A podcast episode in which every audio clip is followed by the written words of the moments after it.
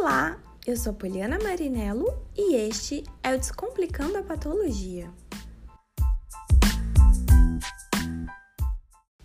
Fala pessoal, sejam bem-vindos a mais um episódio do Descomplicando a Patologia.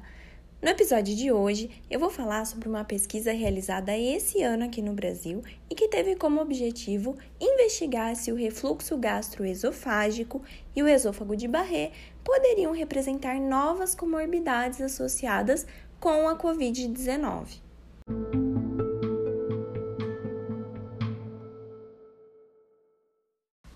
Para contextualizar esse assunto, é importante trazer algumas informações aqui. Atualmente, já se sabe que a presença de hipertensão arterial sistêmica, diabetes mellitus e doenças cardiovasculares está associada com complicações clínicas em pacientes com Covid-19. Portanto, essas comorbidades já foram relacionadas com quadros mais graves da doença. Já foi relatado também que a enzima conversora da angiotensina 2 exerce um papel muito importante na entrada do vírus nas células. Por essa razão, tecidos que apresentam maior expressão dessa proteína são mais suscetíveis à infecção pelo vírus, que vai apresentar um tropismo, ou seja, uma maior afinidade por esses tecidos. E o tropismo tecidual do vírus impacta nas manifestações clínicas da Covid-19. Fica mais evidente quando observamos que a expressão aumentada dessa proteína que o vírus utiliza para entrar na célula é encontrada em células alveolares, que, para quem não sabe, se localizam no pulmão. Além de ser encontrada em células alveolares, essa proteína é expressa em grandes quantidades em células do músculo cardíaco, de túbulos renais proximais, do estômago, esôfago, duodeno e reto. É importante destacar que a expressão dessa proteína pode mudar de acordo com algumas condições, como por exemplo, o estresse celular, níveis elevados de glicose e redução da disponibilidade de oxigênio, a hipóxia tecidual. Sabendo então que a enzima conversora da angiotensina 2, que é utilizada pelo vírus para entrar na célula, é expressa em grandes quantidades no trato gastrointestinal e que a sua expressão pode sofrer variações quando as células são expostas a condições adversas, os pesquisadores levantaram a hipótese de que a presença de doenças que afetem o trato gastrointestinal pode estar relacionada com diferentes formas de Covid-19. Especificamente, eles decidiram investigar se o refluxo gastroesofágico e o esôfago de Barré apresentavam relação com a gravidade da doença.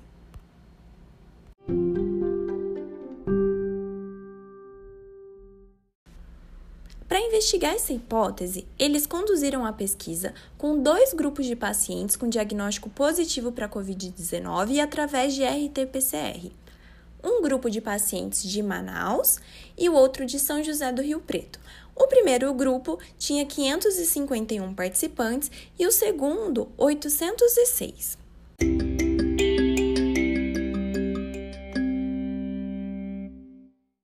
Os pesquisadores observaram que os pacientes com esôfago de Barré apresentavam maior expressão da enzima conversora de angiotensina 2 nas células do esôfago e que o pH ácido dessa condição era a chave para a indução de uma maior expressão dessa enzima.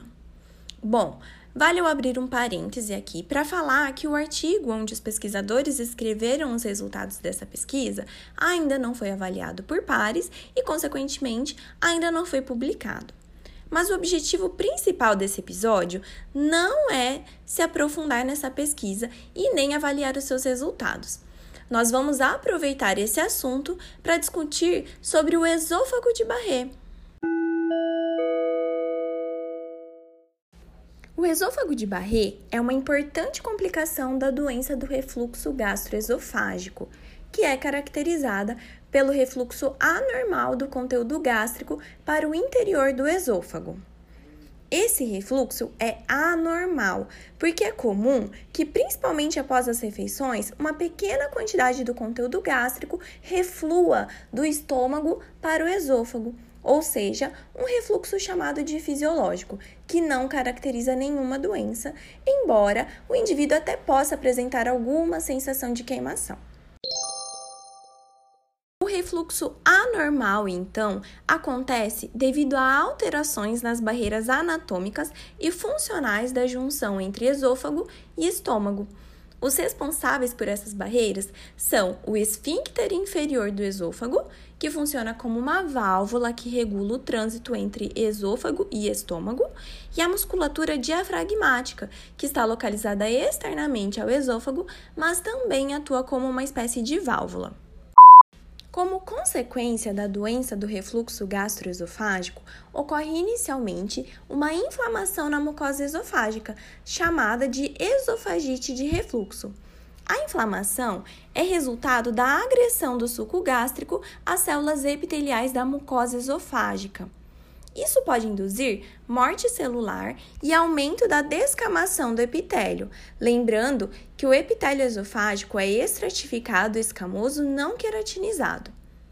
Essa descamação pode ser compensada inicialmente pela regeneração do tecido, mas conforme essa agressão persiste, ocorre um desequilíbrio entre a morte e a proliferação celular o epitélio acaba ficando atrófico, ou seja, com um tamanho reduzido, e a lesão vai ficando mais profunda, podendo ocorrer erosões e ulcerações da mucosa. Como consequência, o indivíduo apresenta queimação epigástrica mais acentuada.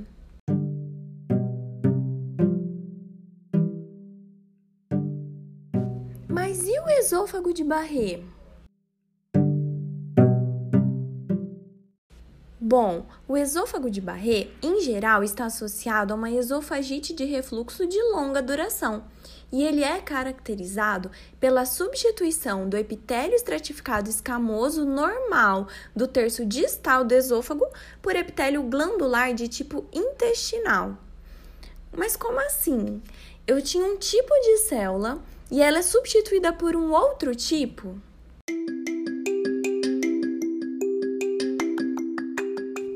Exatamente! No esôfago de Barré ocorre um processo adaptativo chamado de metaplasia, onde um tipo celular diferenciado é substituído por outro. A metaplasia ocorre como uma forma de adaptação a um ambiente hostil. Esse tipo de adaptação não ocorre exclusivamente no esôfago de Barré, não. Ela é bem comum no trato respiratório de fumantes, onde o epitélio colunar é substituído por um epitélio escamoso. Em geral, o tecido metaplásico é mais resistente do que o tecido original, mas devemos lembrar que funções importantes do tecido original podem ser perdidas quando a metaplasia ocorre. Ao mecanismo relacionado com essa mudança tecidual, sabe-se que a agressão persistente acaba induzindo alterações na diferenciação de células tronco da camada basal do epitélio esofágico, que passam a originar células epiteliais glandulares.